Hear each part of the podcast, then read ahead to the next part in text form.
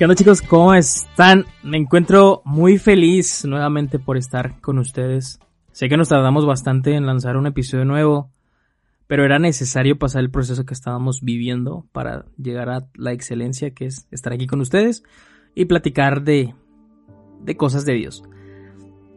Quiero desearte que también te encuentres muy bien y que aprendas a vivir los procesos que Dios tiene para ti. Es muy importante hacer pausas en nuestra vida, detenernos y darnos cuenta si vamos por un buen camino, qué estamos haciendo bien, qué hacemos mal para mejorarlo y darnos cuenta del propósito que Dios tiene para nosotros.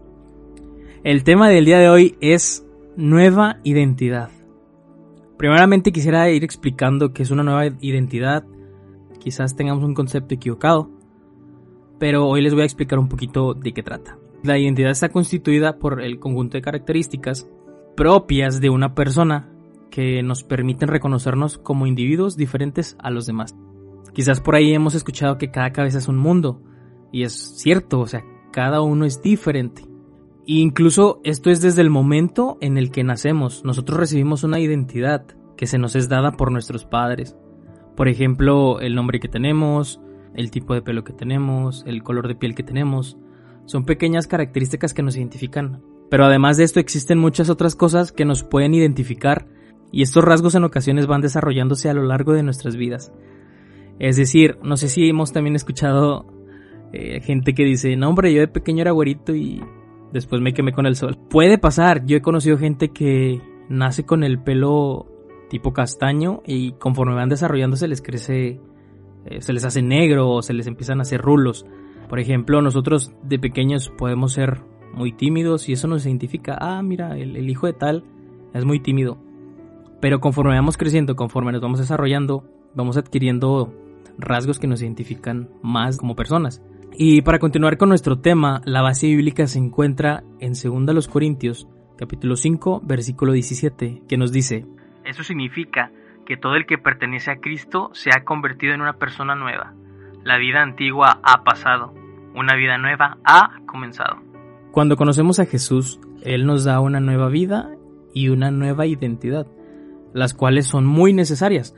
Juan 3.3 nos dice, Respondió Jesús y le dijo, De cierto, de cierto te digo, que el que no naciere de nuevo no puede ver el reino de Dios.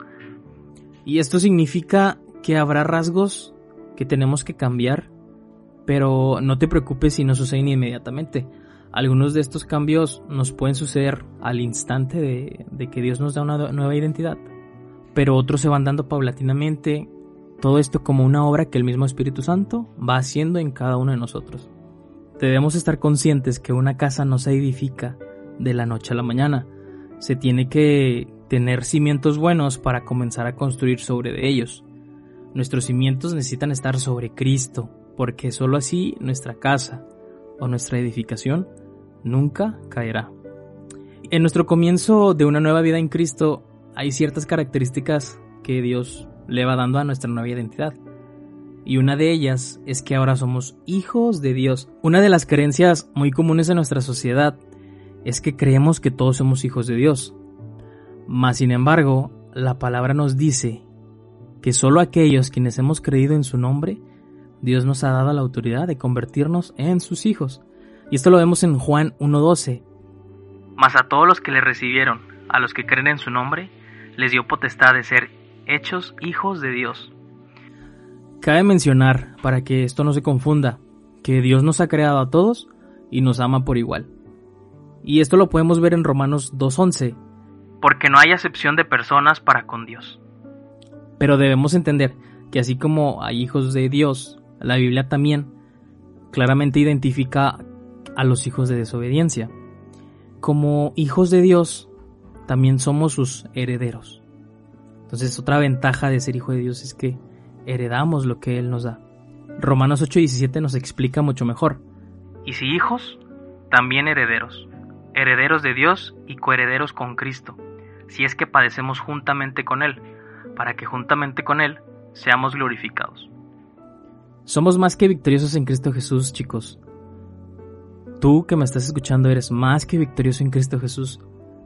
Pero como esa frase muy famosa de alguna película de ciencia ficción, que dice, sin sacrificio no hay victoria. Y esto significa padecer juntamente con Jesús, que este sería el sacrificio que estamos haciendo. Para ser glorificados, como dice su palabra, esto sería la victoria, el ser glorificados juntamente con, con Cristo Jesús. Otra de las características también es que ahora nuestras obras son nuevas. Algo claramente que nos identifica son las cosas que hacemos muy por encima de las cosas que decimos. Eh, quizás en algún lugar hemos escuchado la frase que dice... La palabra impacta, pero el ejemplo arrasa. Este eh, también es un ejemplo muy, muy claro que importa más lo que hacemos, lo que, que lo que decimos. Otro ejemplo también muy clarísimo es cuando nos encontramos en una relación y sabemos que importan más las acciones o los hechos que haga la otra persona que todas las palabras, que todo lo que te pueda escribir, o sea, está de más. Y creo que es ahí cuando se dice que las palabras se las lleva el viento. Entonces, justo ahí es donde nos damos cuenta cómo son las personas porque nuestros actos nos identifican. Y la Biblia nos dice en Mateo capítulo 7, versículos del 16 al 18, dice así, Por sus frutos los conoceréis. ¿Acaso se recogen uvas de los espinos o higos de los abrojos? Así, todo buen árbol da buenos frutos, pero el árbol malo da frutos malos. No puede el buen árbol dar malos frutos, ni el árbol malo dar frutos buenos. Entonces nos queda claro que desde el momento en el que se vive una experiencia de tener un encuentro con Dios, nosotros comenzamos a vivir para las buenas obras. ¿Qué quiere decir esto? Que en el momento que nos encontramos con Dios, nos da una nueva vida y una nueva identidad, nuestra vida comienza a girar en torno a hacer cosas buenas, a realizar buenas acciones, a decir cosas buenas, porque así lo dice su palabra. En Efesios 2.10 nos recalca, porque somos hechura suya, creados en Cristo Jesús para buenas obras, las cuales Dios preparó de antemano para que anduviésemos en ellas. Para andar en las buenas obras. Una característica más es que ahora somos parte del pueblo de Dios. En 1 de Pedro 2.9 nos dice, Mas vosotros sois linaje escogido, real sacerdocio, nación santa, pueblo adquirido por Dios, para que anunciéis las virtudes de aquel que os llamó de las tinieblas a su luz admirable. El Señor Jesús nos ha elegido y nos ha dado de su increíble amor y de su increíble misericordia para pertenecer a su pueblo maravilloso. Todo esto es con el gran propósito de que comuniquemos lo que Él ha hecho en nuestras vidas.